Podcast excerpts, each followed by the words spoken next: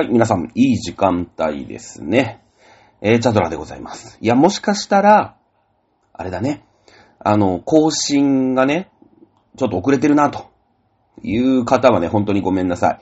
あのー、というのも、本当はね、えっ、と、21日 木曜日の えっと、夜、まあ、9時、10時ぐらいまでにはね、あの、局の方にファイルを送ってください。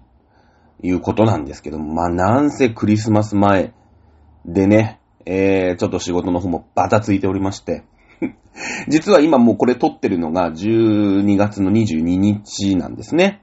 えー、っと、開けてしまいまして、えー、そこから撮ってるんですよ、実は。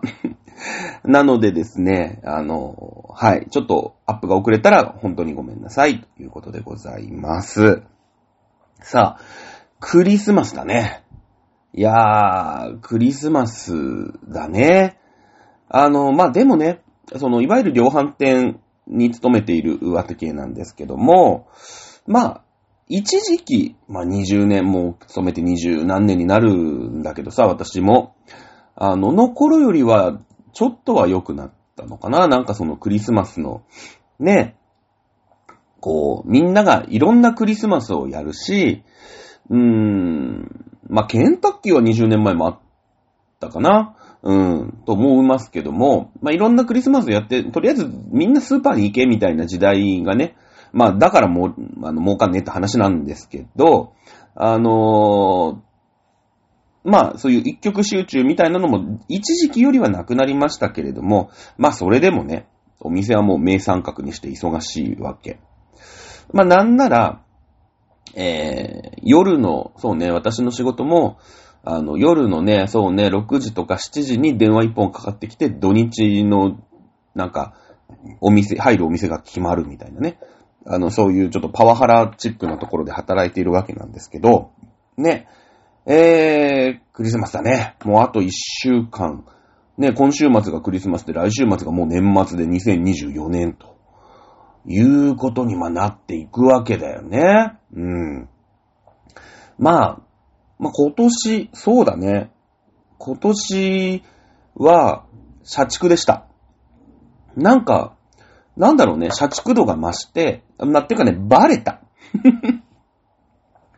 あの、こいつ仕事断んねえなっていうのがバレたりとか、あとはその、まあ、僕より下の世代っていうのは割とさ、なんか急にね、明日出勤できるとか言われてももうそんなのは、なんか断れる世代じゃないですか。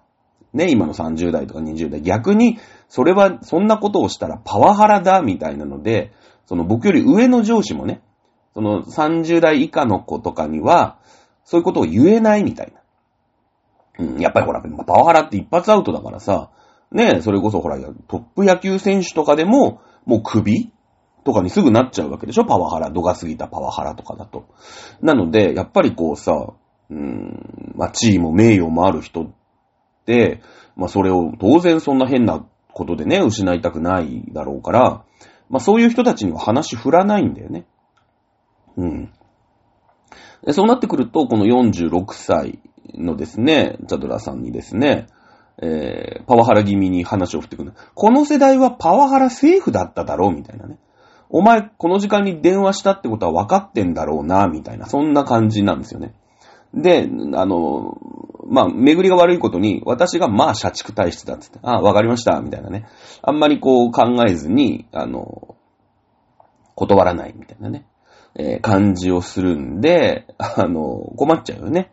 うん、まあ、社畜のまんまこう2023年を駆け抜けていくんですけど、そのね、社畜、こいつは、あるじゃないなんかその間合い、ボクシングとかさ。ね、そういうのも間合いってあるじゃん。あ、こいつはそこそこ言っても断んねえな、みたいのが、バレたね。ついにバレて、そうね、10月ぐらい、もともとちょっと3月ぐらいにバレて、で、7月ぐらいにもうちょっとバレて、10月末ぐらいで完全にバレたね。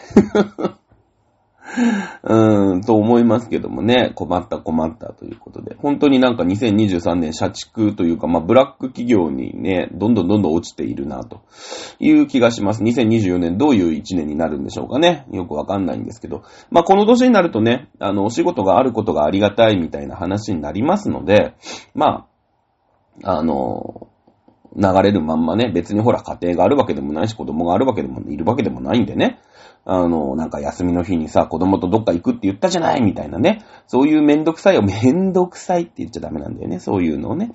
うん、そういうのだ、そういうの言ってるとバツ3回つきますね。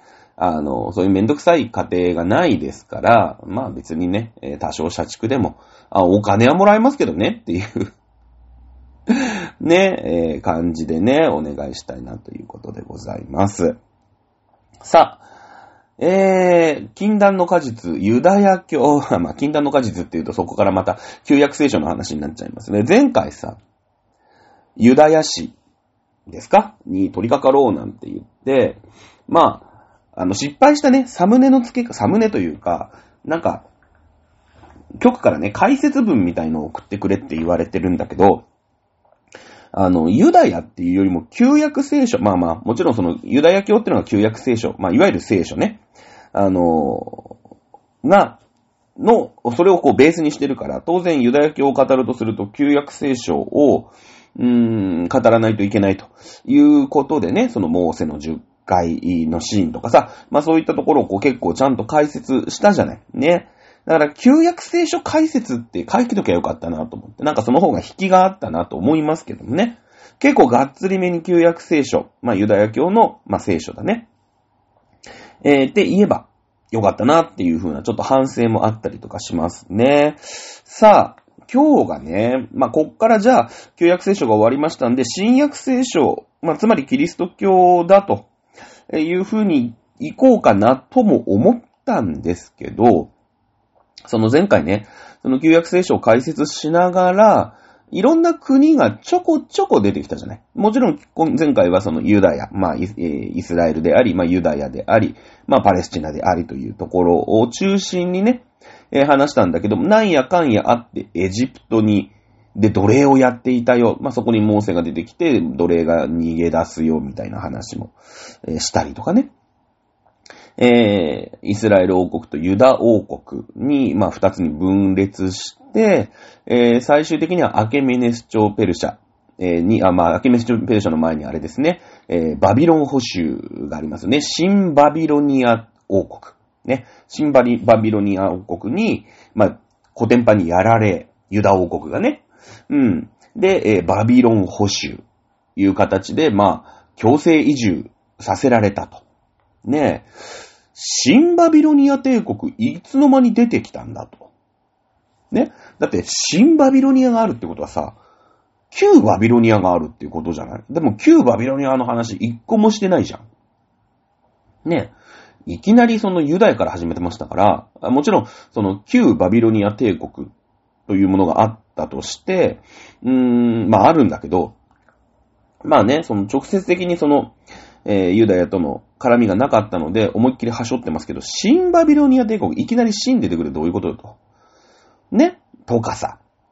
じゃあそのバビロン保守から解放してくれたのが、アケメネス朝ペルシアと。いうふうに、言いましたよね。うん。えー、キュロス2世でしたっけ？うん、言いましたよね。解放してくれた。じゃあ、アケメネス朝ペルシアってい、なんか、ど、どっから出てきたの？みたいな。ペルシアって言ったらイランでしょ？ね、イラン。イランって今、ね、それこそ、えー、なん、なんていうのかな？まあ、あのー、イスラム教のさ、まあ、中心的にというか、まあ、イスラム教の中でね、そのスンニ派、シーア派なんてあって、まあ、イランはシーア派なんですね。で、結構そのイスラム教の中では、マイノリティだったりするのよ。だいたい9対1ぐらいじゃないかな。うん。スンニ派が9のシーア派1。で、その1のシーア派が多数を占めてるのがこれイランなんだよ。うん。えー、なんですけど、まあ、イスラム教徒であることは、まあ、今んとこ間違いないんですけどね、その、少数派ではあるけれども、少数、えの、イスラム教の国なわけですよ、イランって。ね。じゃあその、ね、アケメネス朝ペルシア。でもアケメネス朝ペルシアにバビロン保守解放されたのってさ、そうね、あの、4、400、500年とか、でしょ？西暦で言うと。ってことは、イスラム教がね、発生する前なわけよ。うん。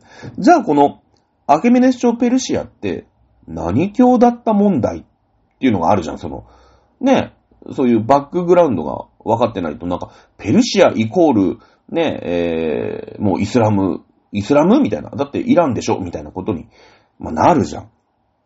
まあ、いろんなところが、ちょいちょい抜けてるわけですよね。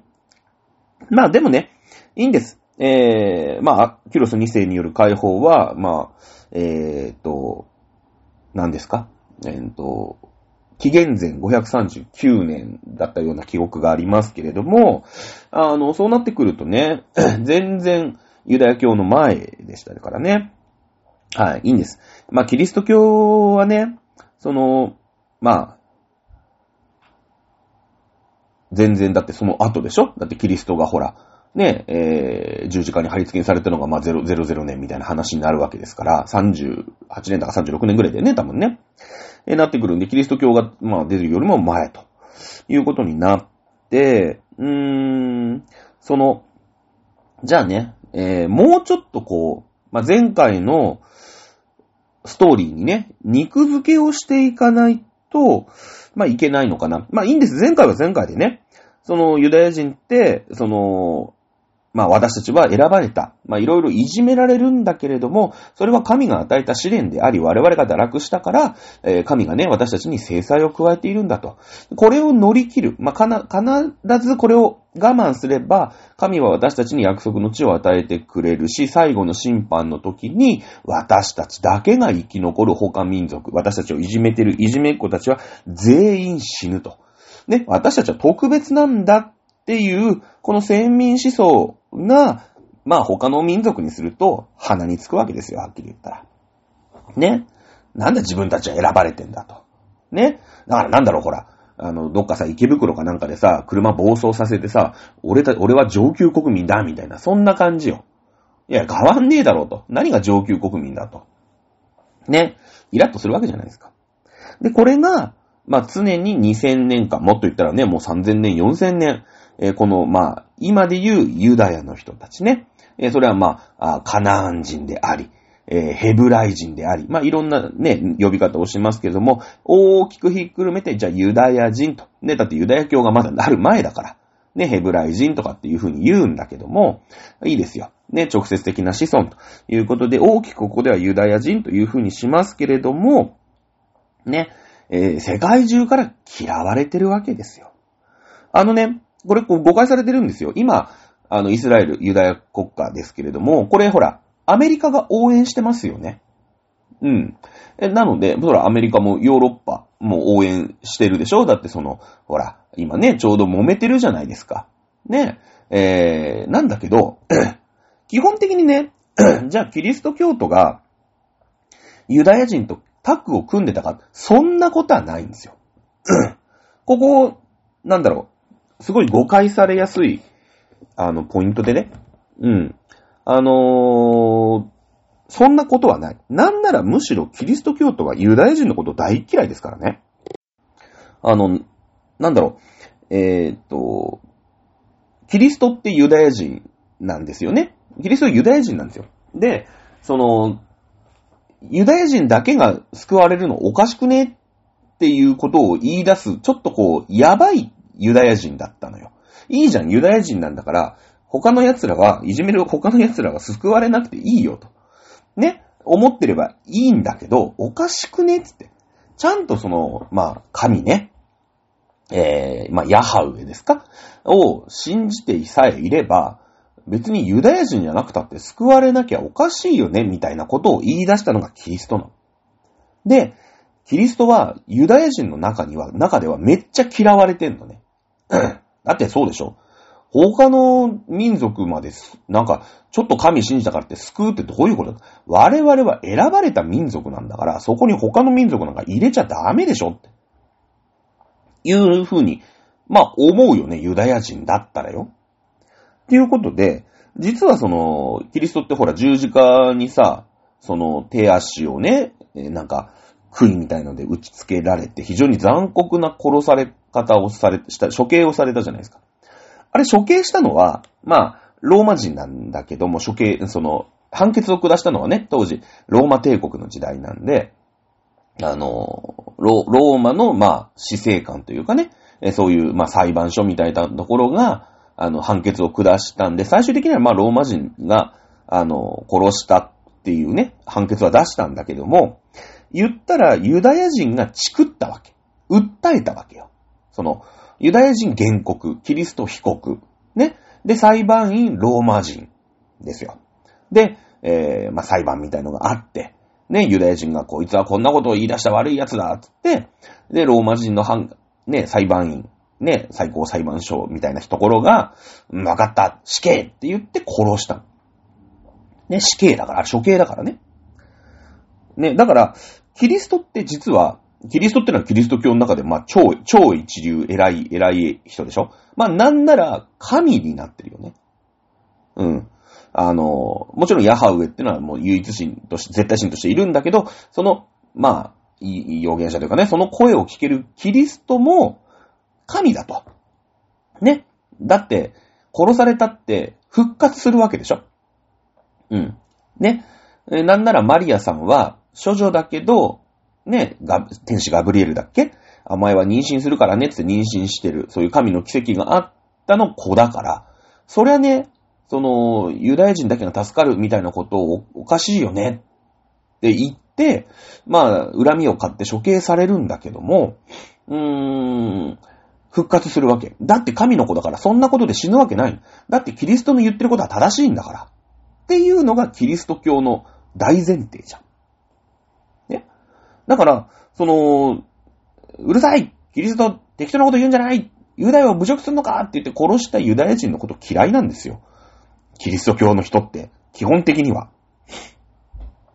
ね。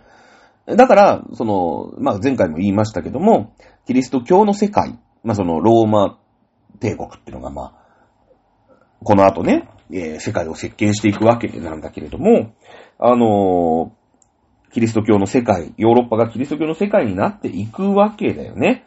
で、キリスト教、大流行りするんですよ。だってさ、世の中ユダヤ人だけじゃないじゃん。いろんな民族がいるわけでしょで、ユダヤ教はさ、流行るわけないじゃん。ユダヤ人にしか流行んないよ。だって最終的に救われるのはユダヤ人なんだもん。ユダヤ人だけなんだもん。生まれた時からユダヤ人はユダヤ人じゃん。いや、それは今はなんかさ、帰化とかいろんなことがあって、うーん、なんか、ね、ほら、小錦とかもさ、あの、日本人になれたりとかね、ラモスが日本人になったとかするけど、ね、それはまあ、そのテクニカルな問題であって、ラモスはに、今はね、その制度的には日本人かもしんないけど、どっからどう見たってブラジル人でしょ？うん。ね、その、市民権とかさ、なんか税金をとかそういう、そういう政治の問題じゃない。役所の問題で日本人やってるけど、でも、あの人はブラジル人じゃないですか。民族的には、DNA 的には。ね？そうですよね。だから、ユダヤ人、ユダヤ教なんか流行るわけないんですよ。だって、ヨーロッパに住んでる人でユダヤ人なんていないんだもん。本当に、あんまり。ね？で、もっとさ、例えばフラ、まあフランス人、当時フランス人とは言いませんけれども、まあ今で言うフランス人であり、ドイツ人であり、イギリス人であり。で、いろんな人がヨーロッパに住んでいるわけじゃないですか。まあ、あとね、ゲルマン民族の大移動なんてってさ、ね、えー、まあいろんな、まあフランス人の祖先とか、ドイツ人の祖先とか、ね、えー、っと、スペイン人の祖先とか、まあいろんな人たちがこう、ゲルマン人って呼ばれた、現ゲルマン人って人が入ってくるわけ。うん。ゲルマン人は当然ユダヤ人じゃありませんから救われませんよね。だけども、キリストが言い始めたユダヤ人じゃなくたって、しっかりこの神のね、ヤハウェの教えを守って、まあなんならヤヤハウェの教えを僕が、ね、えー、まとめるから、僕の言葉を聞いて、僕キリストのことをね、よく聞いてそれを守ろうぜ。そしたら救われっからって大流行するんですよ。キリスト教が。ね。まあ、ロローマ、ローマ人も、あの、最初はキリスト教、ね、なんだ、なんだあの、なんか、信仰宗教はって禁止してたんだけど、大流行するから、うん、じゃあ OK! って国としてやろうっていうことで、あの、キリスト教流行るでしょなんなら、なんならほら、教皇様はローマに住んでますからね。は、流行るわけですよ。ロローマ、ローマの中で。まあ、ローマイコールヨーロッパで流行るわけ。ね。えー、いうことになるので、で、その、まあ、ローマの中では、今度キリスト教がメインだよね。ってことはユダヤ人、ユダヤ教っていうのはすごいマイノリティで、えー、前回も言ったんだけども、キリスト教の世界の中では、その、農業をさせてもらえないわけですよ。で、えー、そういう見下されたね、癒しい職に就くしかなかった。まあ日本でもありましたよね。そういう、まあ得た否認とかね、あんまり差別用語だから言っちゃいけないのかもしれないけれども、うーん、普通の仕事、ね、死の交渉っていう仕事に就けない、えー、人たちっていうのがいたわけですよ。で、その人たちは、見下された職に就くしかなかったわけね。例えば、ね、今違いますよ。今立派な職業ですけど、昔の話をしてます。全然差別する意識ないですけれども、例えば肉屋。ね。えー、とか、靴屋とか。まあ、靴屋はちょっとヨーロッパの考えかなと思いますけど、例えば肉屋なんでそうだよね。まあ、日本人ほとんどずっと、あの、お肉屋さん、お肉食べない民族でしたけどもまあ一部食べるわけですよ。やっぱ屠殺、ね、やっぱ殺生をするわけですから、癒しいですよね。うん。それが、まあヨーロッパでは、まあ靴屋、靴屋もそうだよね。よ、ど、こう、動物を殺して皮を剥いで、靴を作るわけですよ。ね。えー、だったりとか、うーん、あとは金融業だね。金を貸して、えー、借りたやつからリザヤを取るなんてのはもう一番癒しいわけ。ね。もう人の風上にも受けないと。だけどそれが、まあ金融経済の発達に伴って、こいつらめちゃめちゃ金を持っていくことになるんですよ。もう王様もユダヤ人の金がないと国が回らないみたいな話になっていくわけ。で、なんでかっていうと戦争が起きるからだよね。戦争ってもうとんでもない金が動くから、普通にやってただけじゃさ、回んないんですよ。金貸してくれと。で、金貸してその戦争に勝てば、莫大な利益が上がるんで、それで返すと。で、負けちゃえば、だって負けた、負けちゃったら王様なんて首切られるわけでしょ？ね。だから別に借金踏み倒したって分かりゃしないわけですよ。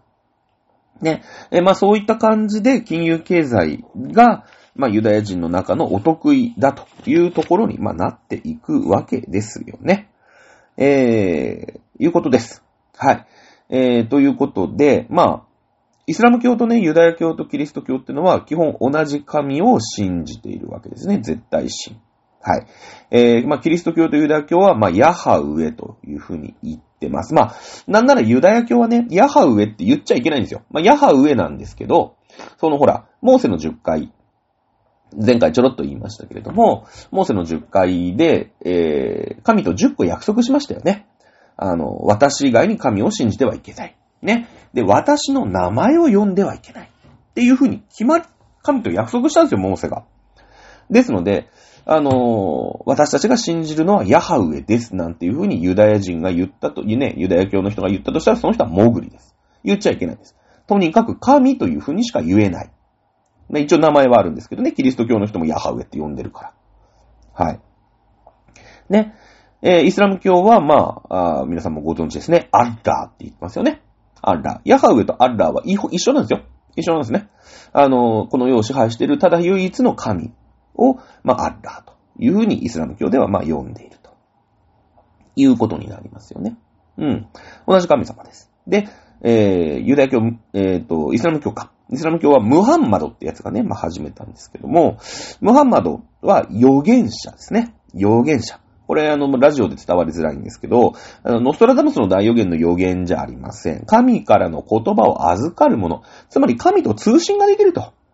いうことですね。神の声を聞けると。で、そしてそれを預かって、まあ、一般ピープル、人間、ヒューマン、ね、えー、さ、何ですか、あの、ホモサピエンスですか？に伝えることができるという特別な能力を持った人が預言者ということになるんですね。だから偉いですね。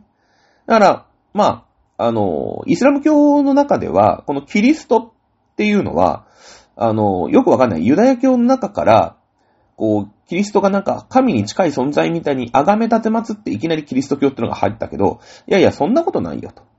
キリストは神じゃなくて、預言者の一人、まあ、つまりムハンマドの先輩だよと。ね。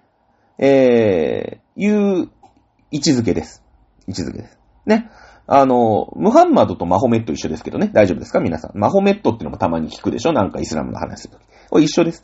あの、ムハンマドはアラビア語のね、表記。表記というか読み方。で、これをヨーロッパに行くとこれをマホメットというふうに、まあ呼んだそうです。ね。あの、ほら、うん、マイケルさんとミッチェルさんみたいなもんですよ。基本一緒。ね。だけど、その語、語形が違いますから。あの、読む言語によって、こう、違うね、表現の仕方になる。いうことで。まあ、ヨーロッパでは、あの、どうやら、マホメットってやつが、イスラム教っていうのを始めたらしいよ、いうふうに伝わっているということですよね。うん。まあ、イスラム教の中では、あのキリストもムハンマドの先輩、ね、神から、その、いわゆるアッラーだよね。イコールヤハウね。うん。えー、からの、絶対神、唯一神からの声を聞ける、声、通信ができる預言者の一人、ムハンマドの先輩ということでございます。だから、貼り付けにはされたんだけれども、復活はしてませんよと。そこは明確に否定をしております。あの、普通に貼り付けされて死んだよと。ね。えー、いう形ですね。で、キリスト教は、まあ、貼り付けされて復活したよと。ね、えー、あの人はもう神に準ずる存在なんだということで、キリストがこんないいことを言っている。ユダヤ教に対してね、えー、ユダヤ教を、まあ、あマイナーチェンジというかね、えー、モデルチェンジをしたことを言い出したよ。このキリストの教えを、えー、広めていく。ね、そしてそれを信じていくっていうのが、まあ、キリスト教ということでございますね。はい。えー、まあ、ムハンマドの先輩って言いましたけども、イスラム教のスタートは600、まあ、600年代。ね。いろいろ諸説あります。その教えを広めたのを最初のするっていう説もあるし、いわゆる教団みたいなものを設立した、えー、年をイスラム教のスタートと、えー、見る、向きもあるんですね。このムハンマドってのが、40何歳かな？いきなり神の啓示を受けるんですよ。これも確かね、天使ガブリエルだったような記憶があります。ちょっとまだ、えー、調べが追っついてないんですけども。で、天使ガブリエルってね、オールマイティなんですよ。コピーロボットみたいなもんなんですよ。あの、ドンジャラで言うとこのね。何にでも出てくるんですよ。ね。で、お前は洞窟にこも、こもりなさいと。そしたら神の言葉をね、与えようみたいな感じで、その神からのお告げがあるに違いないみたいなことを天使ガブリエルが言うわけですよ。で、40、40歳ぐらいでしたかね。メマホメットね、ムハンマドね。洞窟にこもったら、神の声が聞こえてくるんですよね。カクカクシカジカだと。いうことでね、えー、これをみんなに教えなさいっていうことで、わかりましたっていうことで、まあ、競技を始めたのが、まあ、大体、えー、西暦で言うと600年ぐらい。ね。えー、ぐらいです。まあ、これがね、その、キリスト教、ユダヤ教、イスラム教というところで、まあ、大体ね、ちょっと間があるじゃないですか。ね。その、ユダヤ教が大体、えー、紀元前、そうですね、5世紀ぐらいじゃないですか。だってほら、バビロン保守から解放されるアケメネス朝ペルシャ出てこなければ、私たちはね、戻ることができないわけでしょ。アケメネス朝ペルシャ、キュロス2世によって解放されて、いいよ、ね、エルサレム戻りなさい。ね、えそこで自分たちがね、信じてる神様をの神殿でもちゃんと建てなさい。そして君たちはあそこをしっかり守りなさい。いうことになったわけじゃないですか。アケメネス朝ペルシャ、キュロス2世。すごいいい人だよね。うん。ね。えー、で、そこの、そこに自分たちが住んでいる約束の地に、しそうか、神殿を建てるんだということで、えー、そこを中心に広まっていったのがユダヤ教じゃないですか。そうですよね。で、イスラム教のスタートは600年代。まあ、610年っていう説、622年って説がありますけども、だいたい1000年ぐらい平気で開きがあるわけですよ。で、この間は、ゆっくりね、そのキリスト教っていうのがだいたい西暦で00年そこそこぐらいでしょ？貼り付けにされてるわけですから。ね。じゃあ、キリスト教っていうのももう出てきてるよね。それに対してイスラム教っていうのが600年にできたよね。いうことでね、このイスラムだけ、まあ、イスラムとユダヤだけこう収めて、抑えていくと、見えてこないこと多くないですかと。いやいや、キリストどないやねんっていうことに、ま、なっていくわけだよね。そしてこの、まあ、ユダヤ、イスラムというものに対して、キリスト教がこの後ちょっかいを出していくわけですよ。十字軍。ね。えー、なんならまあ、ユダヤ教にイスラムがまずちょっかいを出します。当然。ね。えー、で、その後、うーん、キリスト教が、その、ちょっかいを出していくと。いうことになるんで、せっかくね、あのー、まあ、前回旧約聖書でしたっけ？で、あのー、まあ、古代に思いを 馳せてたわけじゃないですか。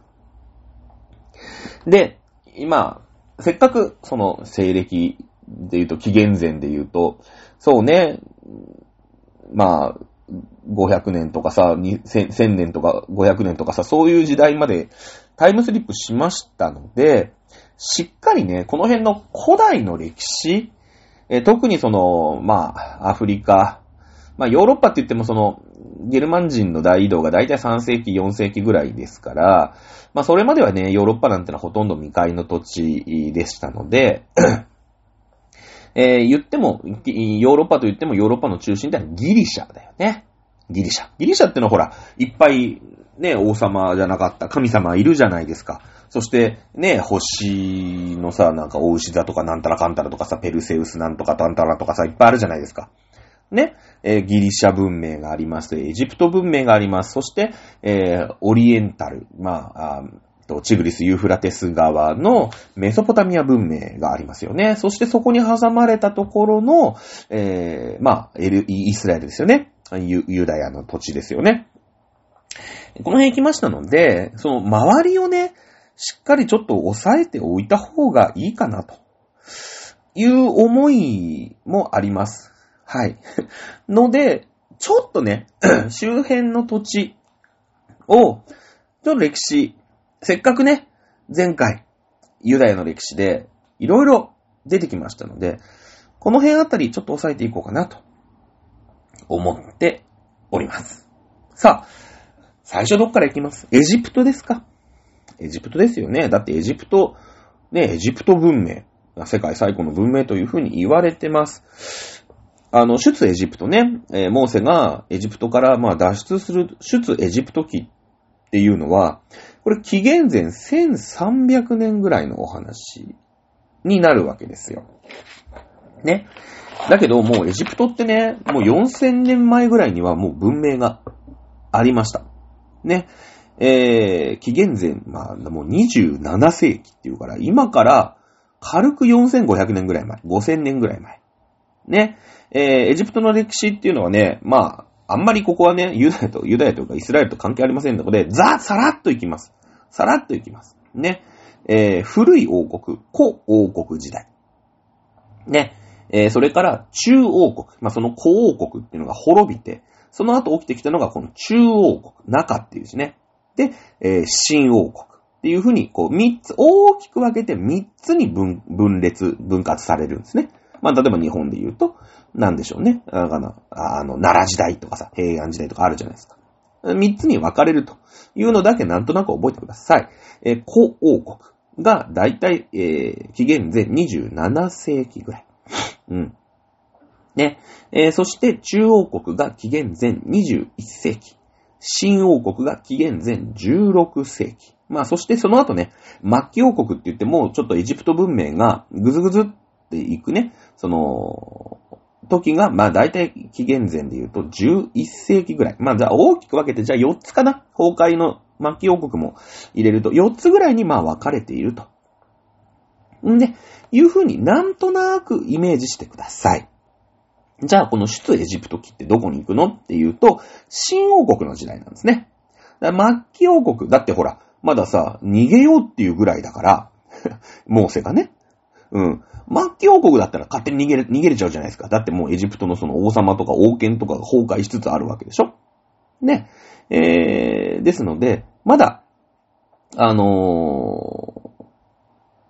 王国として、えしっかり手を残していた時代、逃げようってぐらいですから。だって、ね、えー、なんか、戦車で追いかけてきたから、海割って逃げるわけでしょ？末期王国に追いかけてきませんよ。もう軍隊も崩壊してますよ。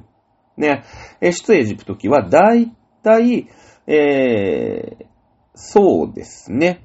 このあたり、まあ、新王国、うんと、紀元前と1300年ぐらいの時代ということでございます。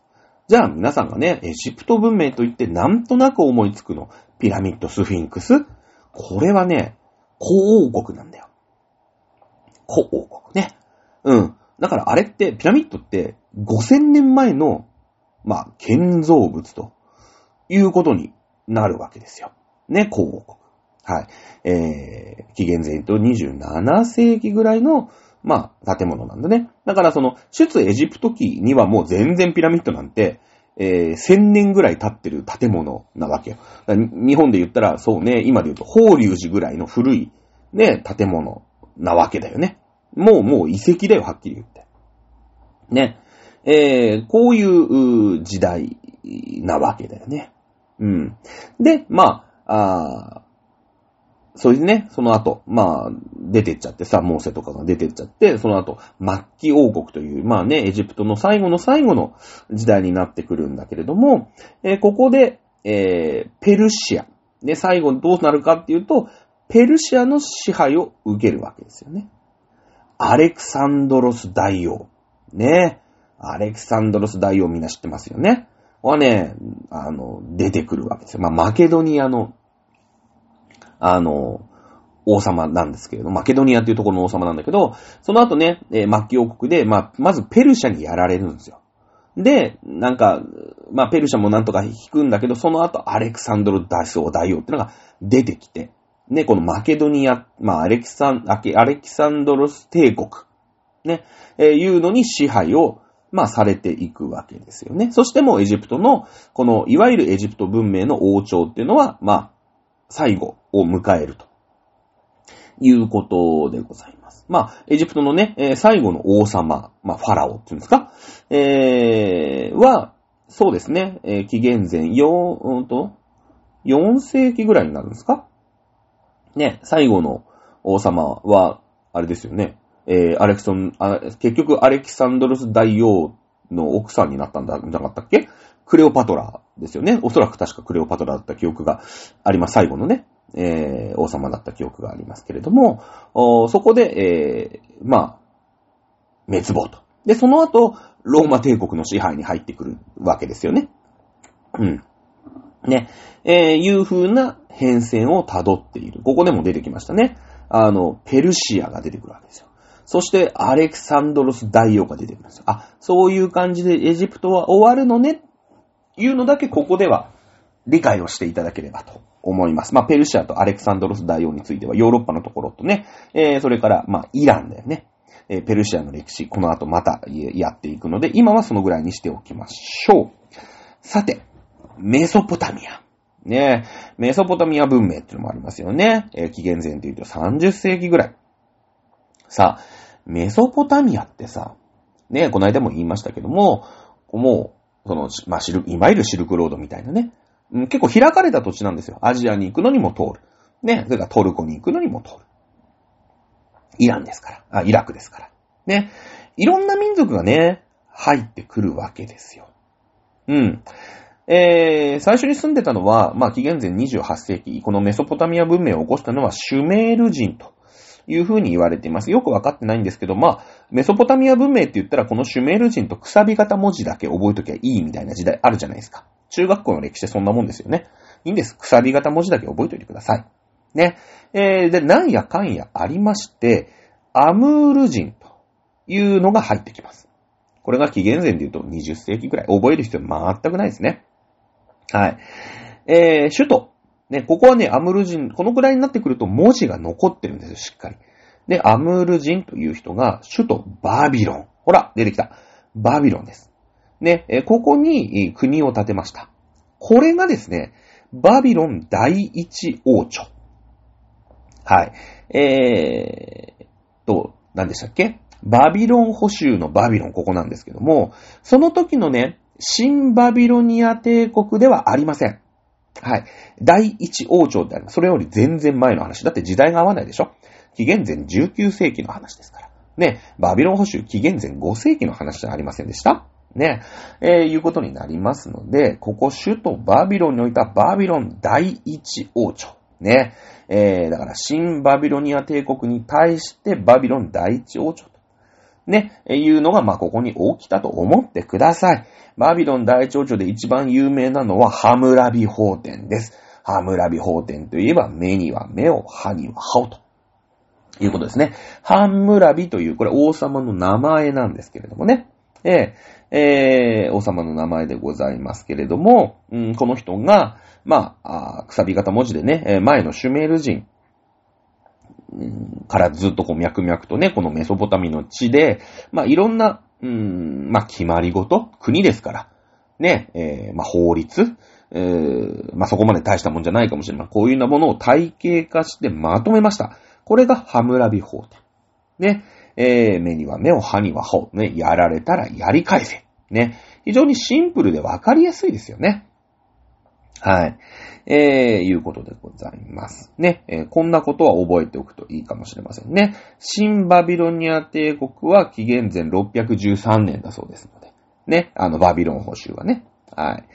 えー、この時に、うん、この首都バビロンにあった、まあ、ランドマーク。ね。えー、これがですね、バビロンですから。ね。バーベルの塔ですよね。うん。バービロンの塔って今呼んでるわけでしょそうするとバーベルの塔ってことになるわけですよね。はい。えー、別に超能力少年のバービル2世は住んでないと思いますけどもね。ね。まあ、この時代の、ああ、なるほどね。バーベルの塔ってメソポタミアの話なんだよねっていうことは覚えておくといいかもしれませんね。はい。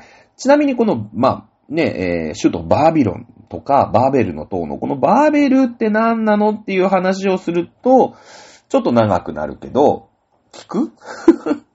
皆さん聞く以外ないわけですよね。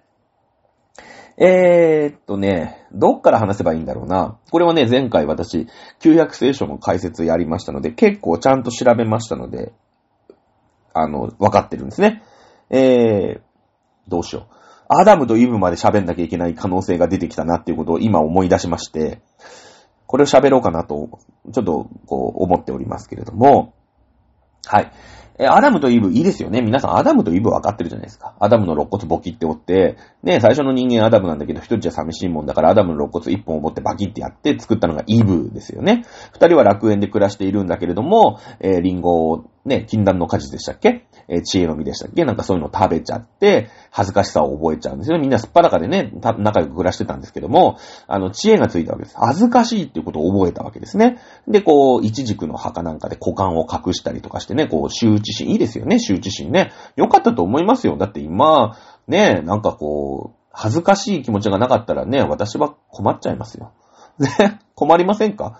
知らないですけど。いや、それはそれでいい世界なのかもしれないけど、みんながみんなすっぱだかが当たり前だって思ってたらつまんないですよね。人間はなんか恥ずかしいと思うから服を着るんで脱がせるのが楽しいと思うんですけど、どうでしょうか皆さん。はい、関係ありませんでした。えー、いいんですけど。まあ、なんやかんやありまして、アダムとイブには二人の子供が生まれます。これがカインとアベルですね。カインとアベル。まあ、お兄ちゃんは農耕をね、えー、やってたんだったっけ？逆だったっけ？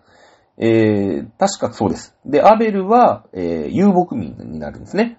で、まあ、すごい簡単に言いますけど、なんやかんやありまして、あの、カイン、お兄ちゃんはですね、弟に嫉妬して、あの、殺しちゃうんですよ。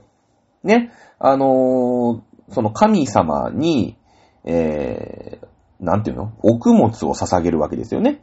うん。お供えをするわけですよ。で、カインは農作、農農業を営んでますので、まあ、農作物を、こう、神にね、捧げるわけです。で、アベルは遊牧をやっていますので、まあ、羊でしょうね。これをこう、まあ、生贄として、えー、神に捧げるんですね。そしたら、まあ、その、神様はですね、えー、羊の方がどうやらお好みだったんですよ。で、ね、その、羊にまず手をつけたと。いうことで、このカイン、あ、お兄ちゃんがですね、嫉妬しまして、お前弟のくせになんだと。神様に祝福されるなんて許せないということで、弟殺すんですね。えー、これが、あの、人類初めての殺人というふうに 言われて、えー、おりますけれども、ね。あの、まあ、なんやかんやありまして、ね。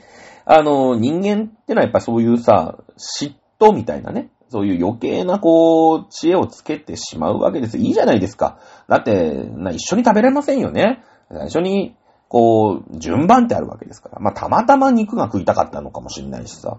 ね今はほら、ベジファーストとか言われてますから。え、今のヤハウエだったらね、ああ、ベジファーストだってね、あの、カインのね、えー、まあ、なんかわかんないですけど、大根なのか、ほうれん草なのか知りませんけども、そっち行ったかもしれませんよね。まず血糖値がなんてさ、ヤハウエもね、大変なんだよ。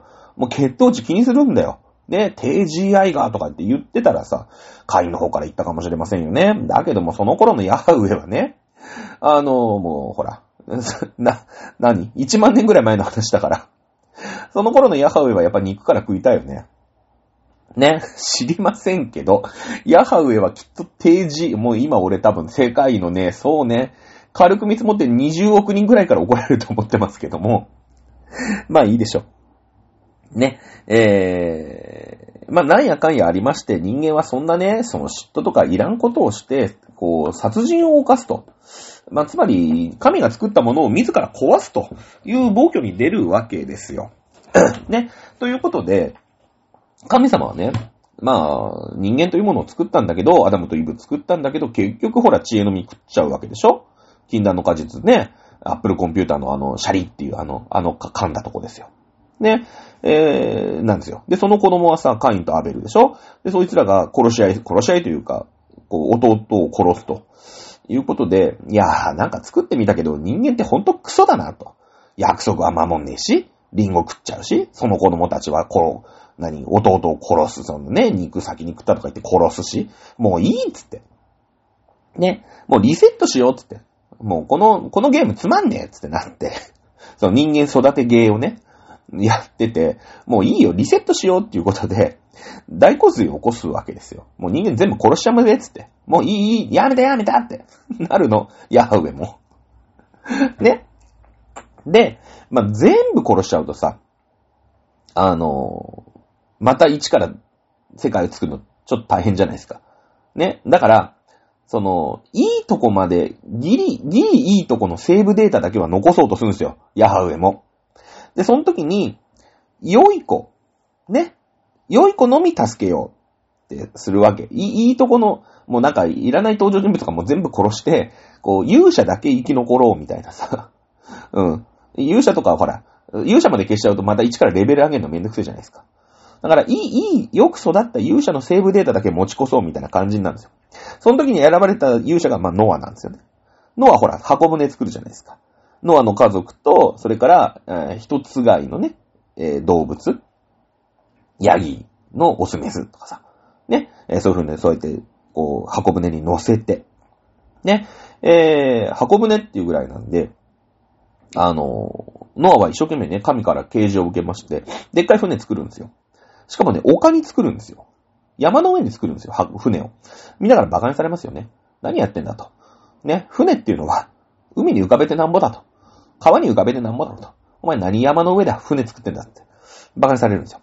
だけども神から言われてるから。ノア真面目なんですよ。だってノアはほら、そういう真面目さが受けて、ね、えー、神から選ばれてるわけでしょはい。で、まあ、でっかい船作るんだけど、で、みんなに馬鹿にされるんだけど、まあ、馬鹿にした奴はみんな洪水で死ぬわけよ。だけど、それでね、みんなみんなこの船乗んな、つって。なんだなんだ、つって。山の上に船があるぞ、つって。もうしょうがねえからのんべえ、つって乗るじゃん。そしたら大洪水が起きて。ノアの家族とその動物は、まあ、生き延びるわけだよね。船だから。山の上までこう、使っちゃうようなさ、ね、洪水、ね、えー、大津波うん。とか起きて、でも船乗ってるからみんな助かるわけじゃん。で、それがまあ、ノアの運ぶね。これも旧約聖書に書いてる話ですよね。はい。えー、じゃあ、まあ、ノアにはね、3人の息子がいるわけです。はい。セム、ハム、ヤベテ。ね。えー、この3人の子供がいるわけですよ。ねえ。で、何の話だっけ？あ、そうそう、バベルの塔の話ね。で、この3人子供がいるんだけど、まあ、人間ってのはさ、神もわかってるんだけど、結局ね、ダメなんですよ。ダメな子なんですね。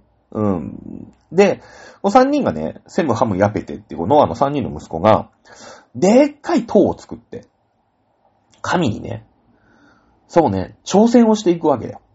なんか、でけえ塔を作ったら神様のいるところまで行くかもしんねえっつって、でっかい塔作るんですよ。ね。で、あのー、神様としてはさ、いやいやいや、お前らまだ分かってないのかと、この三兄弟、バカ三兄弟は。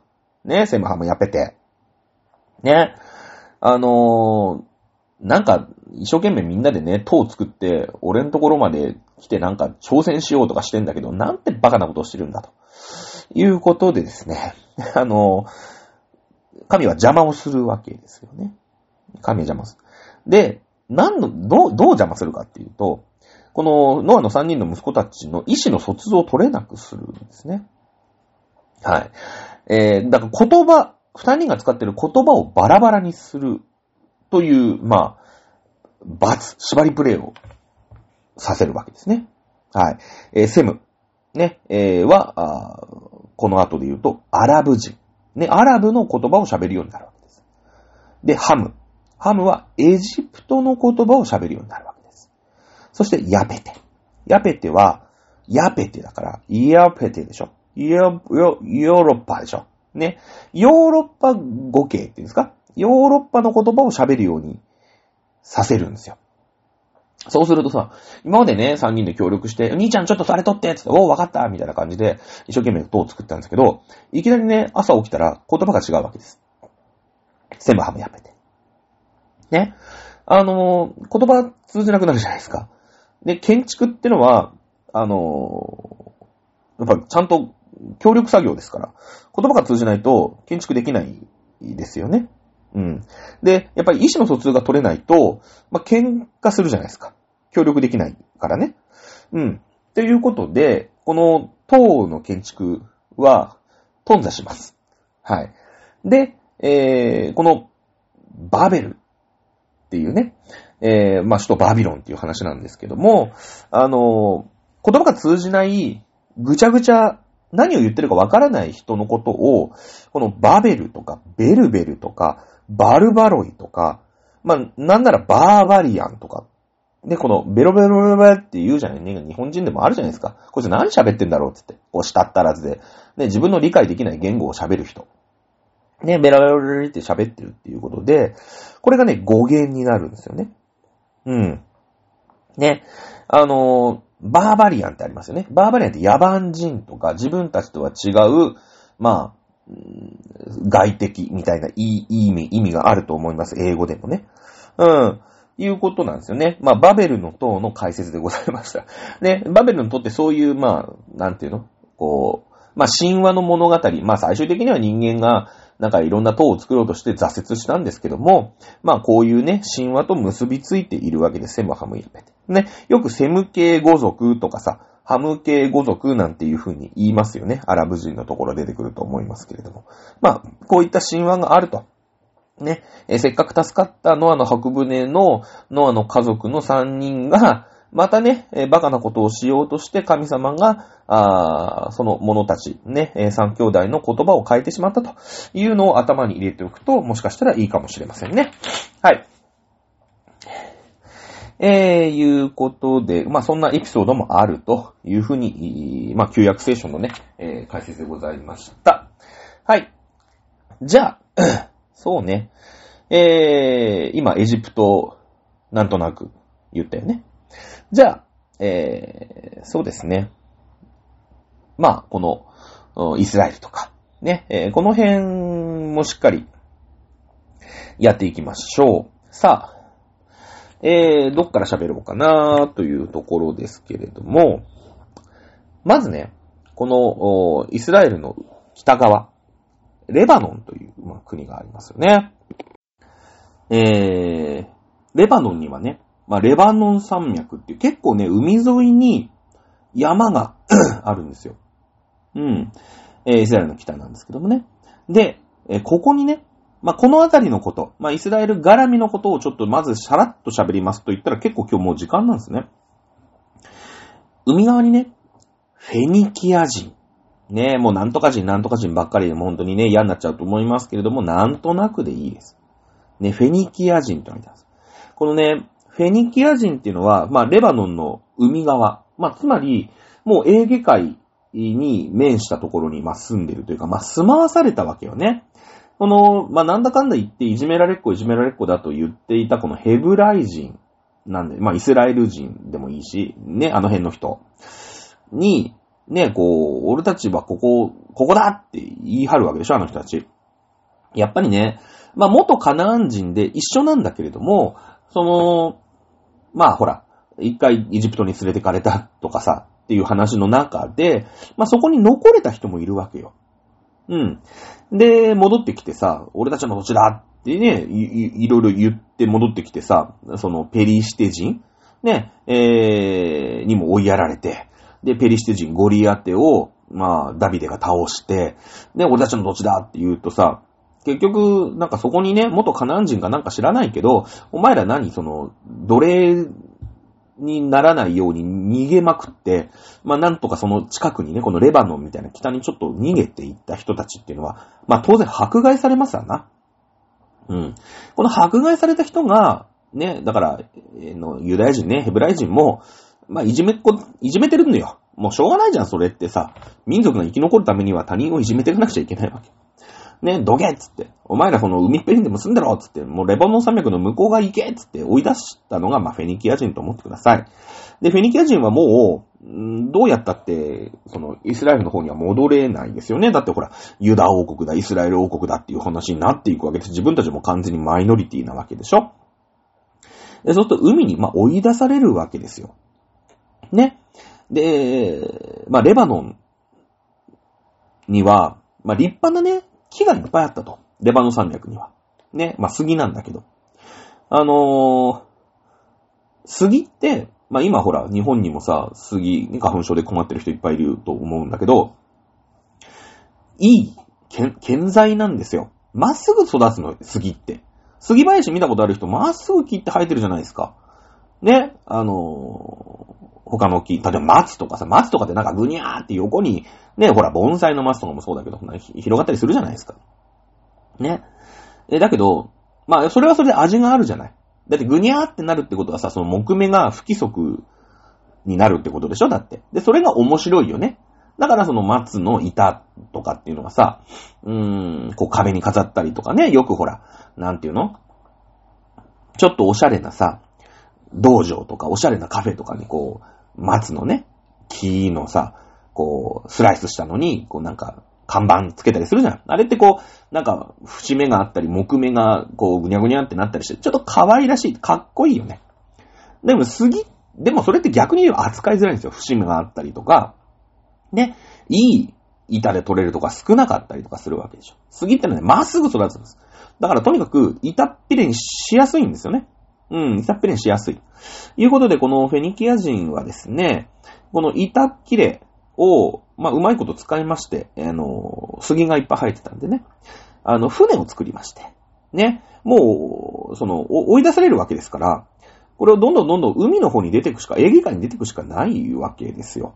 で、そうするとその、今で言うギリシャとか、ね、えー、エーゲ海の奥にはもう、地中海ですから、ね、あの、ヨーロッパの方に出ていくしかないわけですよ。ね。えー、で、あの、この人たち、このフェニキア人はですね、えー、と、まあ、ギリシャ、ね、ヨーロッパにアルファベットを伝えたと。いうふうに言われております。まあね、あの、当然そのくさび型文字とか象形文字みたいなものが、あの、エジプトにもありますし、メソポタにもありますから、まあそれをね、えー、アルファベットという形で、まあ、ギリシャに伝えるんですね。だからギリシャ文字ってアルファ、ベータなんですね。A と B がアルファとベータです。あれアルファベットだからですよ。あの、アルファ、ベータがアルファベットなんで、まあだから日本ってイロハって言いますよね。日本にイロハを伝えたみたいなもんですよ。イロハってのは A、B、C じゃないですか。ね。だから、に、ね、あの、ギリシャにア、アルファ、ベータを伝えたと。で、それがアルファベットっていう風に言われてるということ関係ないですね。はい。えー、いうことでございますね。で、このフェニフェニキア人という人たちが、この、いわゆるそのセム系、ね、えー、の民族なんですよ。このヘブライ人もセム系なんですよ。さっき出てきましたよね。セム、ハム、ヤペテっていう話したじゃないですか。はい。えーセムっていうのは、あアラブの言葉の語源となったというふうに言われてますので、基本的にこの人の、この人たち、アラブ、アラブの人たちね、この辺に住んでる人たちなんですけども、セム系三民族というふうに言われてるんですけども、まあ、このフェニキア人っていうのが恩出されて、ヨーロッパにアルファベットを伝えたというぐらい覚えておけばいいかなと思います。さあ、このあたりが今度一つになっていくわけですよ。ね。えー、いわゆるヘブライ人、ね、の物語としてありました。もその後、その後なんでしたっけ？えー、ヘブライ人はですね、うーん、まあ、今度、新バビロニア帝国だよね。えーこの辺が攻めてきて、ね、やられちゃいました。はい。あのー北の、うん、イスラエル王国。そして南のユダ王国。ね。ユダ王国はエジプトと対峙してましたので強かったんだけども、えーこの、やられちゃったたという話しましたよね。はい、このあたりのお話をしていきます。まあ今日ももうこのぐらいで終わりかなと思います。この辺のオリエントが統一をされていくわけですね。まず、アッシリア。ね。えー、アッシリア。まあいわゆるシリアですね。北の方から攻めてこれるんですよ。ね。えー、攻めてきます。で、ざっくり統一されます。まあ、前回その、あの、シンバビロニアの話の前にはしょりましたけど、一回シリアに占領されるんですね。で、シリアが、もう、たかだか50年そこそこで滅亡します。まあ、無理くりね、わーってこう、凶暴な奴が来たんだけど、いきなりいなくなったと思ってください。なので前回は省略しました。そして4つに分裂します、この辺が。ね。えー、1個は、まあ、えー、リディア。ね。いわゆるトルコですね。で、2個目がエジプト。エジプトはやっぱ強いからエジプトとしてまた立ち上がるんですよ。ね。えー、3番目がこの新バビロニア。4番目が、まあ、イランですね。メディアという国でございます。ね。えーここで立ち上がったのがこの新バビロニア、もまたの名をカルデア王国というふうに言いますけども、ここが強い。ね。えーこのアッシリア、一瞬なんか統一したかなと思うんだけども、まあ、すぐ滅亡した国を、まあ、ぶっ倒して独立をするのがこの新バビロニアですよね。で、この新バビロニアが独立するときに、ね、えー、元はそのユダ、ユダ王国とかさ、イスラエル王国とかも、まあ、当然独立したいんだけど、うるさいって言ってね、ここは俺のもんだって言って、同一するときにボコボコにしたのがこの新バビロニアの、えーバビロン保守と。いうことになるわけですよ。ね。で、この、おー新バビロニア帝国から、えーユダ王国の民、バビロン保守で連れてかれた人たちを救ったのが、イランだよね。ペルシア帝国。アケメネス朝ペルシアということになるんです。だから、右だね。えー東の方から、このバビロニアをガーッと食っていったのが、このペルシア帝国ということになるんですよ。で、アシリアはね、とにかく、まあ、凶暴なんだけど、バカなんですよ。ね。凶暴なんだけど、バカ。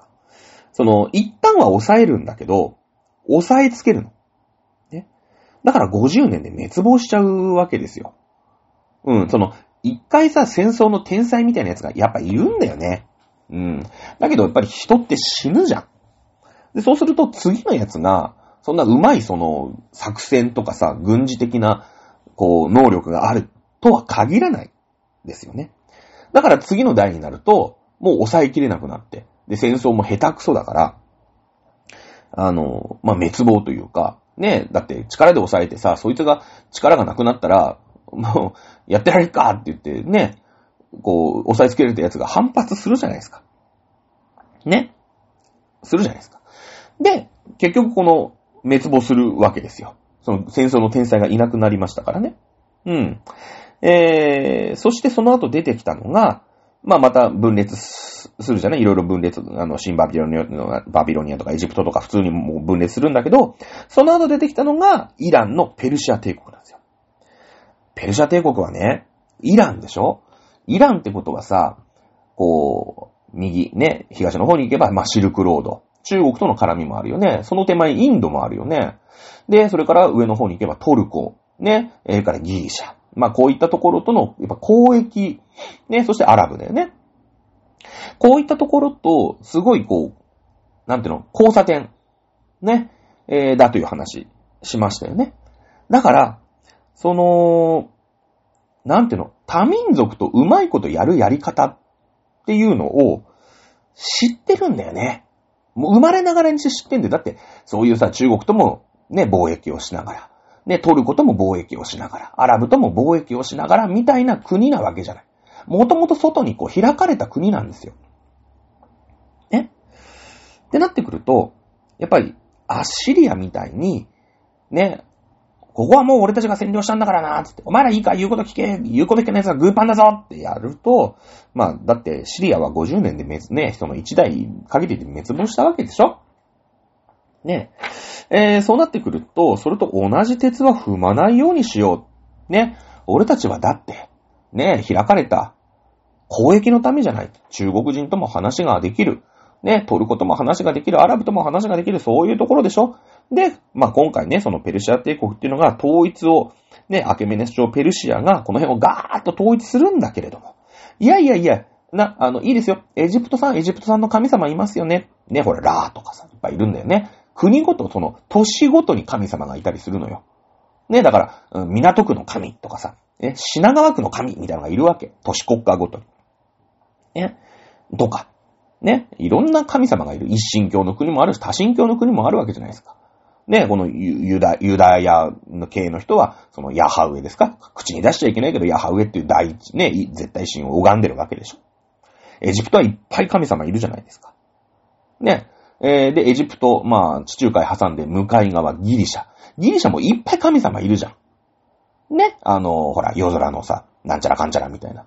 いっぱいいますよね。うん。えー、結構この多神教の、いろんな国、いろんなやり方あるよね。ね。えー、多様性は認めます。ただ、私たちのペルシア帝国に税金だけは払ってくださいね。ね。そしたら君たちのやりたいようにやらせてあげますよ。っていう風に思ってるわけよ。だってそれで、ペルシャってやってきたわけじゃん。だって、知らねえ中国のさ、ねえ、えー、商人が来て、まあ、言葉も、まあ、通じるか通じないかわかんないけど、どうやら中国でね、なんか取れたの持ってきて、これと交換してほしい。ね、一生懸命、最初は言葉通じないかもしれないけど、一生懸命頑張って努力したらさ、中国の珍しいものが手に入るわけじゃないですか。そうですよね。トルコ、商人が、トルコ人が来てさ、ね、えー、中国、ね、それで仕入れた中国の珍しいもんくれってどうやら言ってるらしい。言葉通じないけどどうやら分かってる。頑張って、最初は言葉通じないかもしれないけど、頑張って言葉を覚えてさ。そしたらトルコの珍しいもの手に入るわけじゃないですか。で、トルコの珍しいものは中国人にとってはもっと珍しいよね。そしたら中国人のやつにめっちゃ高値で売れるわけですよ。それが商売でしょ？イランの。ね？中継ぎ貿易やってるわけですよ、あそこで。巨大な物流センターだったんですよ。で、うん、中国の、ね、ヤマト便のトラックもいるし、トルコのヤマト、ね、佐川急便もいるだろうし。で、そこの物流センターなんだから、物流センターのセンター長がさ、頑張っていろんな言葉を覚えようとするじゃないですか。ね。